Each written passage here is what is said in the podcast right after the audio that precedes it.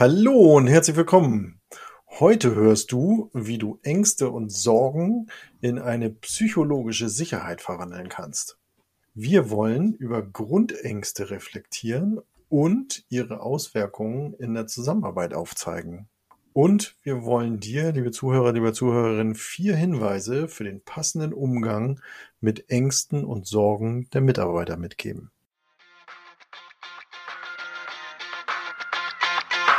Permanent Change. Hier erfährst du, wie du als Mensch im Unternehmen handlungsfähig bleibst und als Führungskraft die Zukunft mitgestalten kannst. Und hier sind deine Experten für Permanent Change, Thomas Lorenzen und Thomas Weers. Viel Spaß dabei!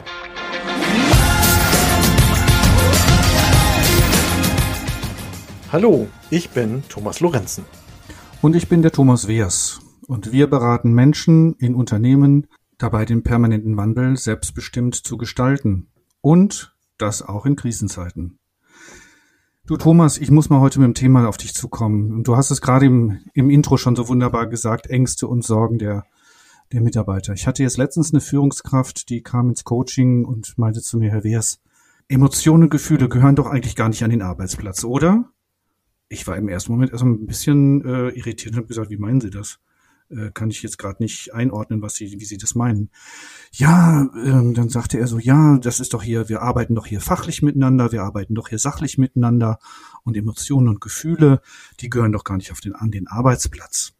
Und ähm, da war mir, da, da kam also, wo ich dachte, ah, Moment, dieser Mensch scheint so ein bisschen, dem fehlen so ein bisschen Werkzeuge, wie er mit Ängsten und Sorgen seiner Mitarbeiter umgehen könnte oder sollte. Was meinst du dazu? Hast du, wie, wie, wie, ist, wie stehst du zu dieser Thematik? Bist du da auch davon, dass man sagt, Fachebene, Sachebene und emotionale Ebene hat nichts miteinander zu tun? Also, ich kenne das auch und ich erlebe das eigentlich an, in den verschiedensten äh, Organisationen. Ähm, ob das nun Non-Profit ist, Profit-Organisation, so völlig durchgestylte Hierarchieebenen und äh, eine ziemlich kalte Kultur. Da ist es natürlich dann äh, sofort präsent, dass äh, über Emotionen nicht gesprochen wird. Und haben wir mal gedacht, naja, also ich glaube, dass es einmal ein kulturelles Thema einer Organisation ist, ob das akzeptiert ist oder ob nicht. Und ich glaube, dass das halt auch ein Prägungsthema ist. Ja, wenn man mal so zurückguckt in die alten, veralteten Rollenbilder vielleicht ja auch, aber ähm, wie, wie man erzogen worden ist, ne, wo es dann eben heißt, ja, Jungs weinen nicht oder Indianerherz kennt keinen Schmerz und ach ja, komm, das wird schon und guck mal nach vorne. Da wird man ja vielfach schon zu angeleitet, ähm, über die eigenen Emotionen nicht zu sprechen, beziehungsweise wir lernen, dass Emotionen zeigen nicht so akzeptiert ist. Also, wenn ich dir jetzt so zuhöre, Thomas, und ich mir das jetzt vor meinem inneren Auge so vorstelle, sagst du mir gerade, dass ich als Führungskraft mich mit den Ängsten der anderen beschäftigen soll? Also, warum? Das ist doch nicht mein Job als Führungskraft. Das ist doch, das ist doch manchmal auch viel zu persönlich und viel zu individuell und auch viel zu intim. Also, das ist doch viel zu nah. Da kann ich doch als Führungskraft, äh, da habe ich doch eigentlich gar keine Berechtigung, mich dann mit den Ängsten und Sorgen meiner Mitarbeiter da auseinanderzusetzen. Naja, und ich, ich denke eben, warum nicht? Also ja, natürlich äh, kann es, also gibt es Momente oder es gibt auch Situationen, wo das also wirklich zu tief geht und äh, wo man dann eben sagt, Mensch, das geht nicht mehr um die Angst oder Sorge um unseren Change-Prozess hier in der in der Firma, in der Organisation, sondern ähm, das liegt tiefer. So und dann äh, finde ich aber auch sehr wohl im im Sinne von Führung und und äh, auch gesunder Fürsorge dass äh, man dieses Thema dann aber ja auch durchaus weiter versorgen kann, beziehungsweise Mitarbeiter eben halt auch den Impuls geben kann, sich darüber hinaus vielleicht auch noch äh, Hilfe und Unterstützung zu holen. Weil ich denke eben, dass diese Perspektive dahin zu gucken, macht schon Sinn, weil ähm, wenn wir uns das psychologisch anschauen, wenn ich Angst und Sorge habe, dann komme ich ja in so eine Stressdynamik. Ja, aber Angst empfinden, ich meine, es ist doch so, ich bin doch kein Therapeut als Führungskraft und manchmal ist es mir ja als Führungskraft auch unangenehm, dass ich mich mit diesen Themen auseinandersetze oder damit konfrontiert werde. Ich meine, ich kenne eine Führungskraft, die kam zu mir und sagte, ich habe einen Mitarbeiter, der ist, wird immer cholerisch. Ich weiß gar nicht, was ich mit dem machen soll. Ich weiß gar nicht, wie ich den erreichen soll, weil der immer gleich unter die Decke geht, wenn, wenn ich mit dem was besprechen möchte. Kann ich gut nachvollziehen. Ja, nun, klar. Und, und ähm, gehe ich auf Angst und Sorge eines Mitarbeiters ein, dann erzeugt das ja auch Nähe. Und äh, die Frage ist, wie viel Nähe ist äh, zugelassen, wie viel Nähe will ich als Führungskraft selber zulassen, um mich dann nachher noch gut abgrenzen zu können. Ne? Das, das kann ich schon sehen. Aber eben sich auf Ängste und Sorgen der Mitarbeiter beispielsweise im Change-Prozess ja oft präsent sind, nicht einzulassen, dann habe ich eben bei meinen Mitarbeitern eine Stressdynamik. Und diese Stressdynamik führt eben eher dazu, dass sich Menschen zurücknehmen oder in Widerstand gehen oder andere Verhaltensweisen zeigen. Ja, dann sollen sie doch, sollen sie auch andere Verhaltensweisen zeigen, aber das ist doch nicht meine Aufgabe als Führungskraft. Ich meine, wo möchtest du denn mit mir jetzt hin gedanklich? Also ich, ich habe die Führungskraft im Coaching und dann sagt sie, sie kommt mit ihren mit den Mitarbeitern in, nicht so ganz klar, weil sie merkt, da ist eine emotionale Thematik, da ist vielleicht eine persönliche oder eine private Thematik. Was soll sie denn jetzt als Führungskraft machen? Wie soll sie denn damit umgehen? Weil sie ist doch nicht der persönliche, sie ist doch kein Coach, sie ist doch kein Berater. Mhm.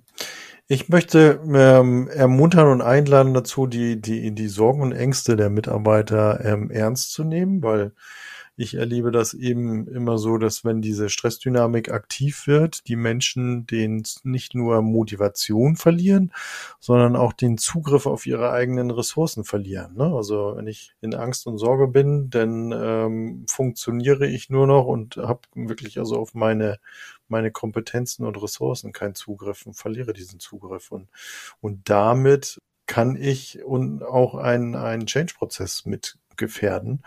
Oder ich ähm, im, im leichtesten Fall werden die Arbeitsergebnisse schlechter. Also wenn ich dir jetzt so folge in deiner Argumentation, heißt es, dass wenn ich Stress empfinde oder wenn ich Angst empfinde, dann, dann erhöht das meinen Stress. Dann erhöht das so meinen eigenen psychologischen Stress in meiner Arbeitssituation.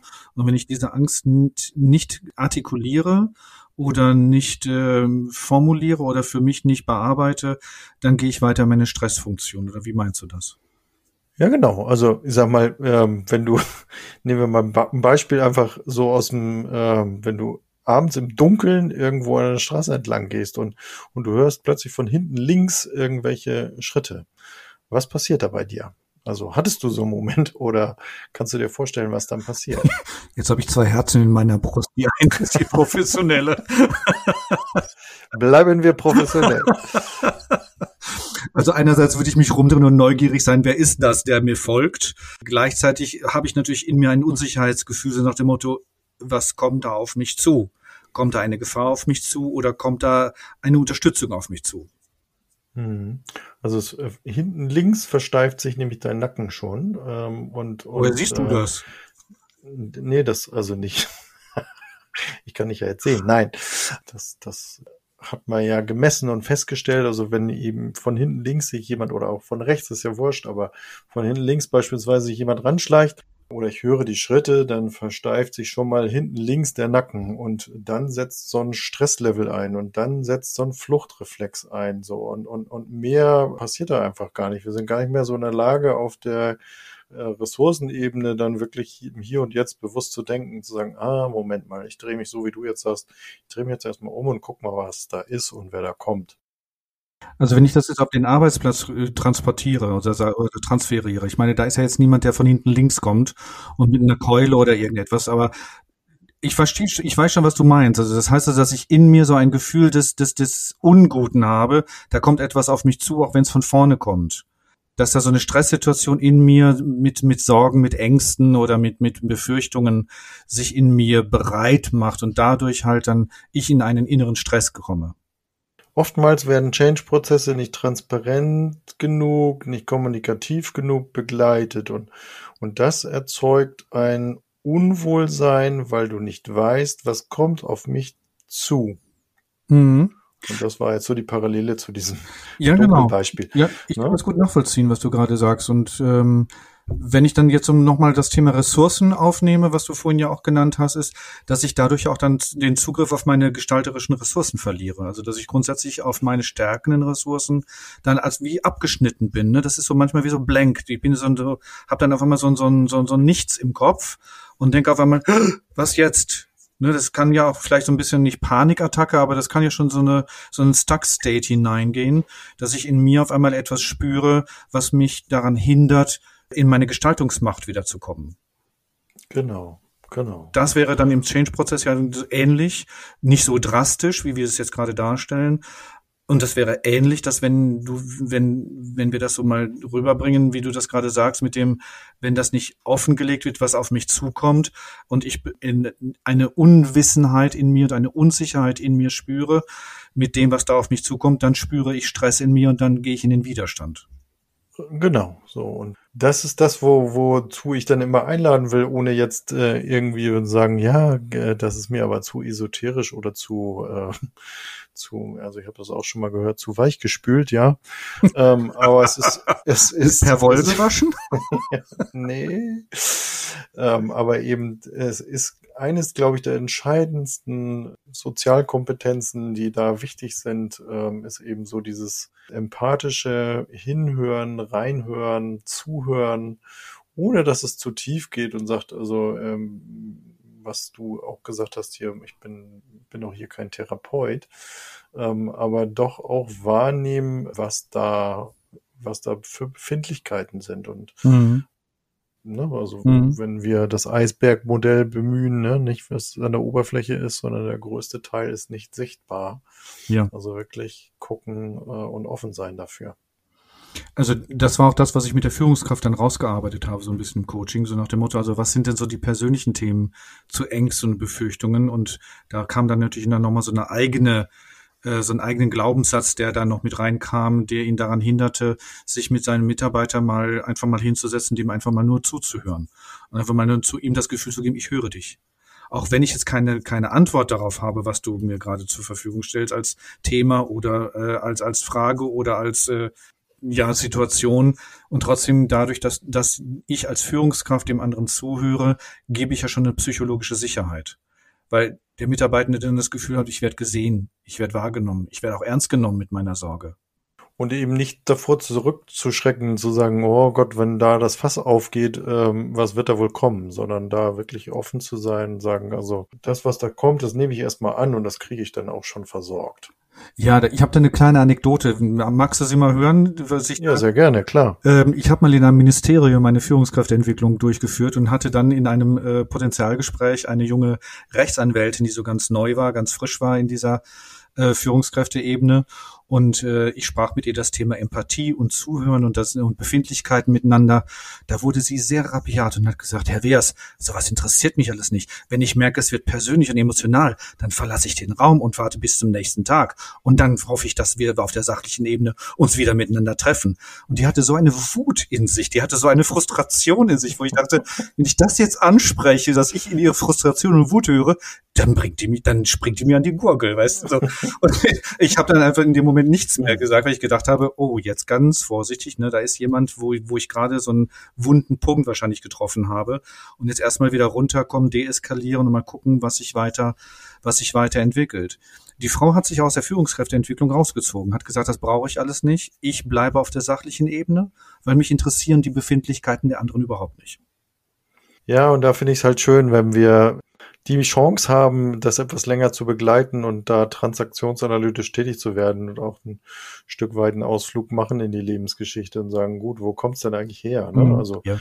warum habe ich dann unter Umständen solche Befürchtungen, mich dem zu stellen oder das mal anzunehmen, das mal zu hören? Und vielfach kommt man dann an diese Stelle und sagen, ja, das kann ich jetzt nachvollziehen. Ne? Also am Anfang hatte ich ja gesagt, so Indianerherz kennt keinen Schmerz. Also wenn solche Prägungen stattgefunden haben, mhm. dann ist es kein Wunder, dass ich das heute mhm. eben halt unter Umständen auch ja. etwas mich damit schwer tue.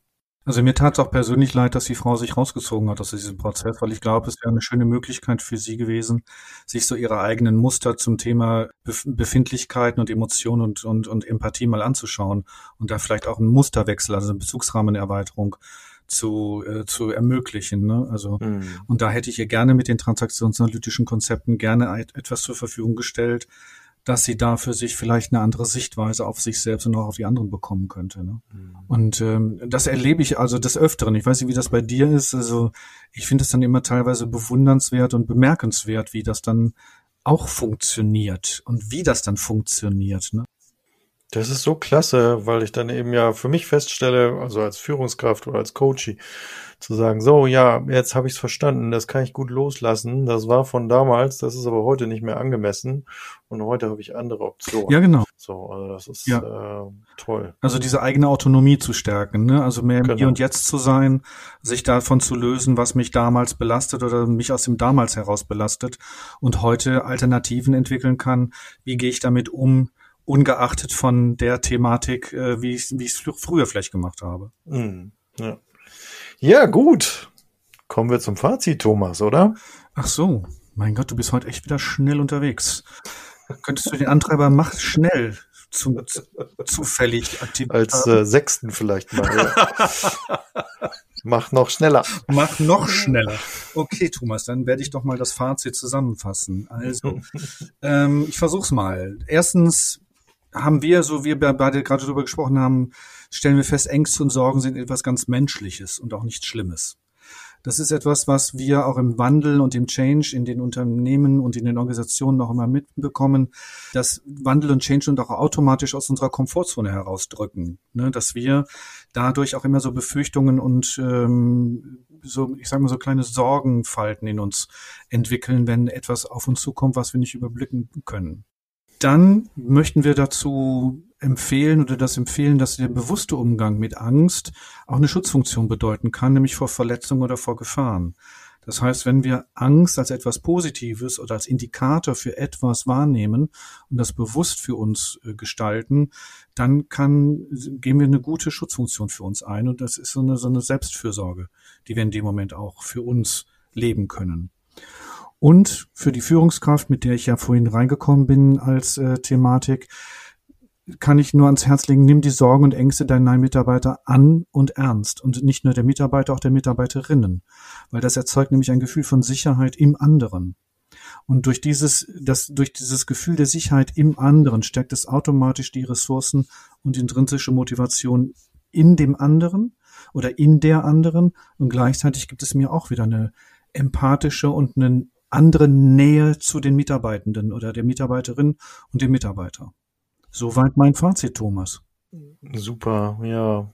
Das ist mir jetzt gerade auch nochmal aufgekommen, gerade wo du das Thema Sicherheit gesagt hast. Ähm, Sicherheit ist ja auch so ein, so ein ähm, ja, ein Bedürfnis und wenn das ja ausbleibt, ähm, da kommen wir ja dann, ist das schon ein Ausblick auf die nächste Episode, denn äh, öffnet das ja Raum für Spiele, für psychologische Spiele. Nicht zu viel verraten, Thomas. Ja, gut. Na gut, okay.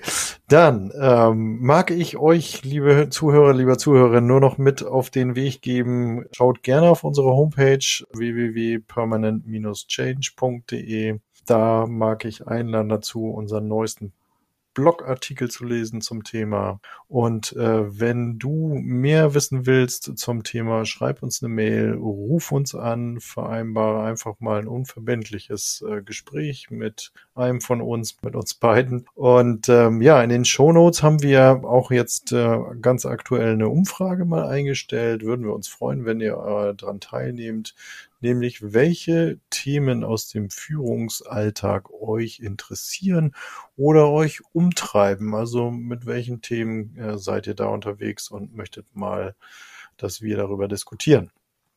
Ja, und Ausblick auf die nächste Folge. Wir schauen uns dort die Dynamik für psychologische Spiele in den Organisationen an. Ja, soweit. Thomas, herzliche Grüße nach Berlin. Du Thomas, jetzt hast du es aber echt spannend gemacht, was psychologische Spiele in Organisationen sind. Und ich freue mich, äh, das Thema beim nächsten Mal mit dir diskutieren und reflektieren zu können. Ich freue mich drauf. Und bis dahin, lass dir gut Dir auch eine gute Zeit, euch eine gute Zeit. Bis zum nächsten Mal. Bis dann. Tschüss.